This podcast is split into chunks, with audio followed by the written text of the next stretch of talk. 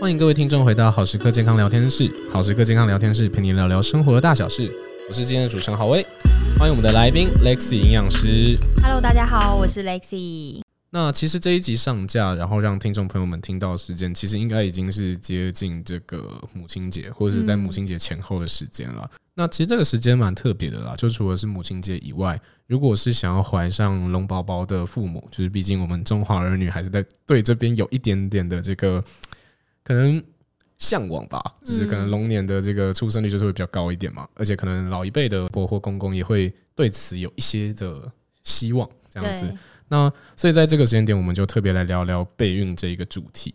那首先是先问一下 Lexi 营养师，对于这一块是自己是有什么样的更深切的体会吗？我自己本身其实现在有在备孕，然后有尽量让自己的生活形态啊、饮食、运动朝向就是备孕的这个方向，这样子。生活形态、饮食跟运动，所以这些三个可以简单来讲，就是这三个会是如果说一个人要去备孕，他需要去注意的三大面向，这样吗？对，最主要的原因啊，其实是因为，嗯，怀孕这件事情，它真的被太多因素影响了，是包含像是呃，我们体内的荷尔蒙的分泌。然后或者是男女双方的健康程度，对，因为它不只是女生的问题，男生的精子的品质也会有影响。那还有就包含年纪也会有影响到我们的怀孕的成功几率。那也因为我们的这些原因太多了，所以会影响到这些原因的因子，包含像是我们每天吃进去的食物、运动习惯、工作压力呀、然后跟我们的一些呃目前卵子跟精子的品质都会有影响。是。所以说，像刚才提到的这三个面向的，就是可能生活的选择或改善，它是男生跟女生都要去做。其实男生跟女生都要。那他的做法会不一样吗？就是男生为了要提升自己的可能像精子品质什么的，他的做法会跟女生是不一样吗？呃，大方向会一样，但细节会不同。细节指的会是说，例如说我们两方所需要注意到的营养素，可能有一点点差异。哦，所以可以在这方面稍微举例一下，让。听众可以来个参考吗？好啊，就是因为我们要改的面向很多嘛，那第一大块其实就是饮食。那其实对于男女双方，我可以先讲，就是大致上一样的方面啦。其实就是健康的饮食，均衡的饮食。是。那最主要的原因，就是因为我们备孕当中，都希望荷尔蒙它是分泌正常的。我分泌正常，我才有健康的排卵的一个周期，然后跟排卵的一个品质。那精子也是同样的状态，因为精子它受精的过程，就是要进入到阴道之后，它必须要有那个力气跟这样子好的品质，它才能。冲破重重的一个土围，然后进入，然后才来到卵子身旁。是，那卵子跟精子它都要有同样健康的一些状态，它才能发育成胎儿。所以在这样状态之下，男女生他其实在给予精子卵子形成的这个过程当中的营养成分都要足够。所以基本的一些均衡饮食的概念，双方都是一定是要有的，像是每一天都一定要是三蔬五果。那牛奶呀、啊，或者是优质的蛋白质，双方其实都还是要吃到。那少油少糖这些会影响到我们身体发炎指数增加，然后去变成不健康影响的一些状态的食物就要下降。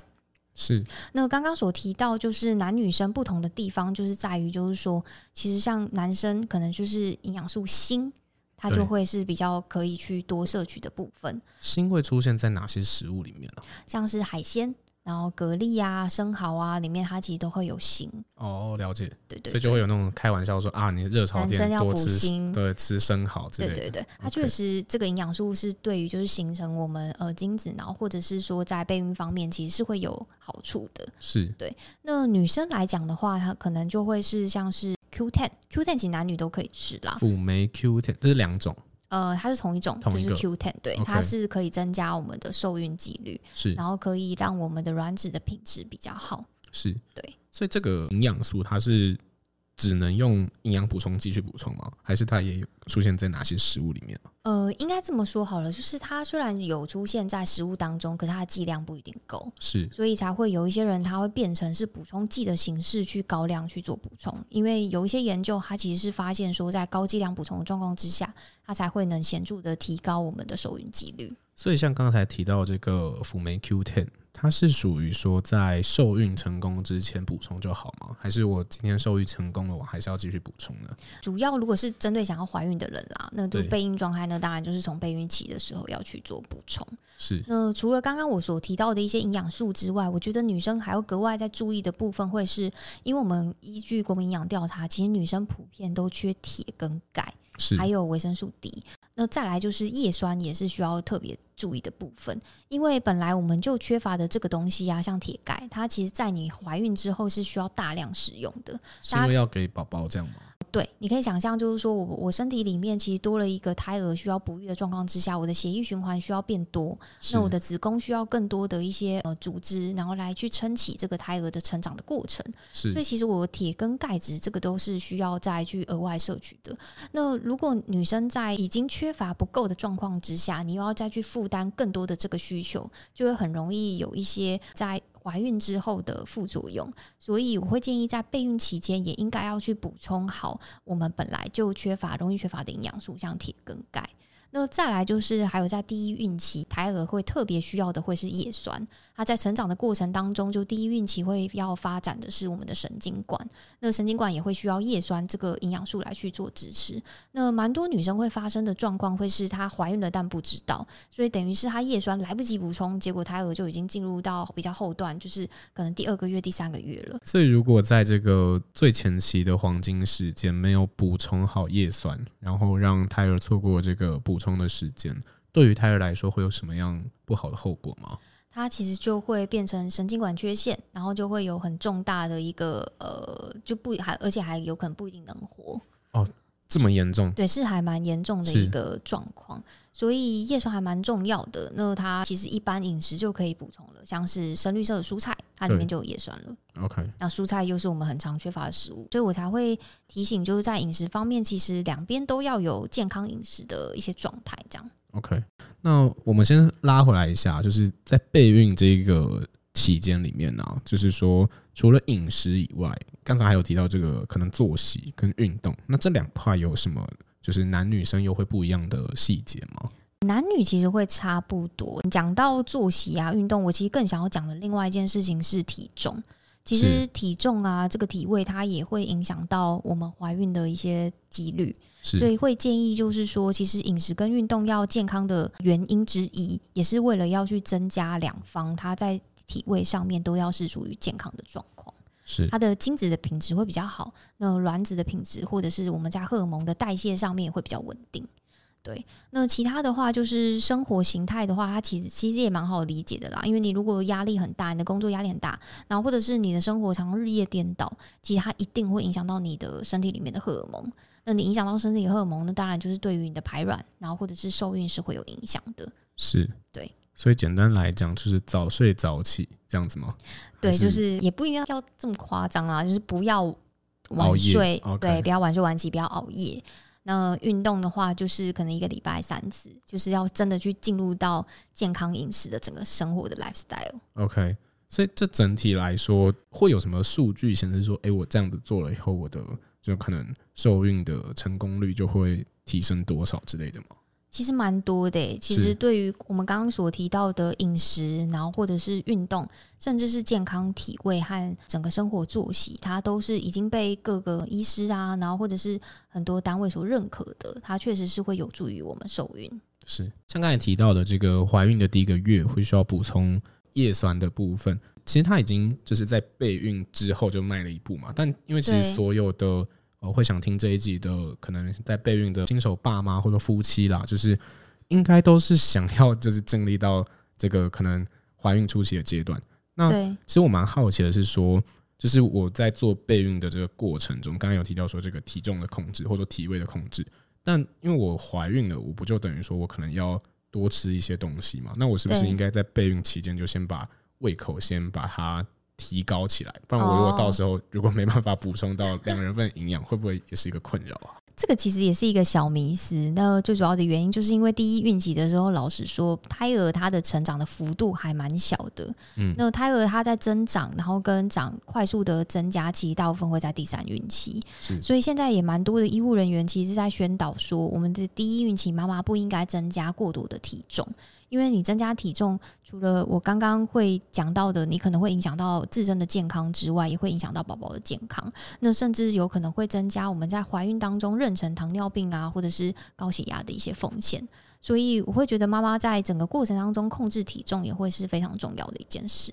是，所以说好胃口这件事情，其实不一定是一个刚怀孕的妈妈去需要具备的能力吗？就是这样讲的话，应该说适量吃啦，因为吃太多跟吃太少都不一定好。另外，太少也比较有。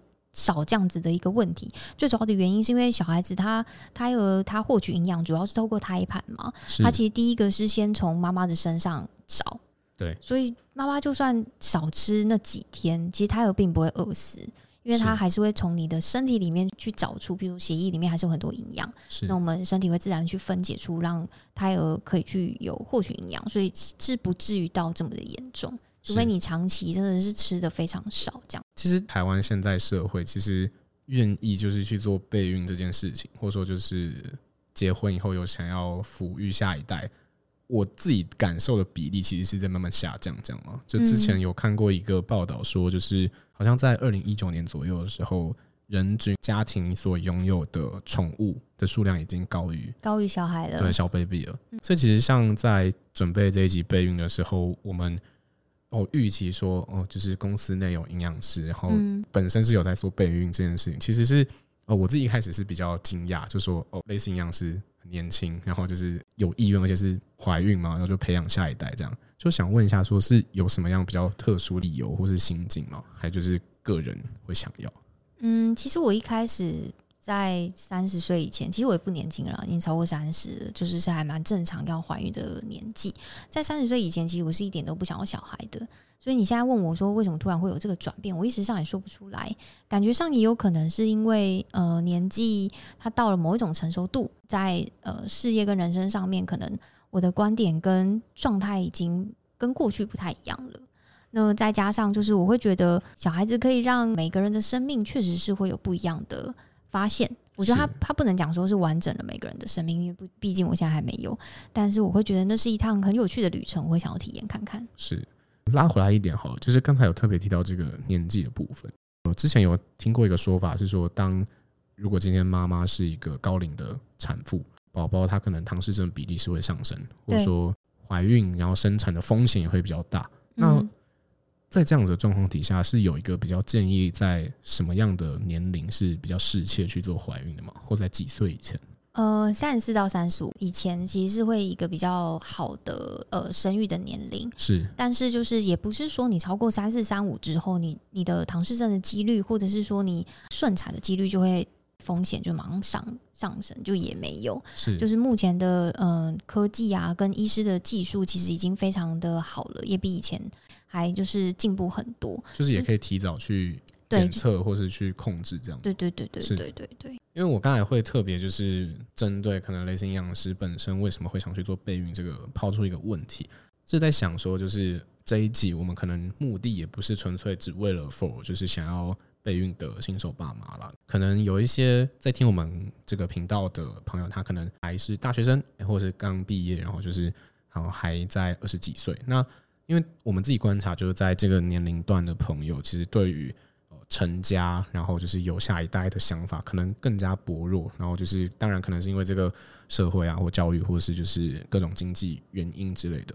那如果我们换个角度，就是如果类似营养师现在就是假设要针对，就是有没有要培养下一代这件事情，给可能五年前或十年前自己的一句话，会用什么样的角度，或是用什么样的方式去？去陈述这件事情呢，或者去鼓励这件事情吗？呃，我会想去跟以前自己，然后或者是说跟目前比较年轻或是正在犹豫的人，会觉得说就不用想那么多了吧，不要设限。因为我觉得很多人生的大事，或者是怀孕，你要不要怀孕，要不要怎么样，他有的时候到了那个年纪，你自然而然就会想或不想，他是没有办法事先计划。或者是强迫自己或别人去达成的，是对，所以更像是一种顺其自然。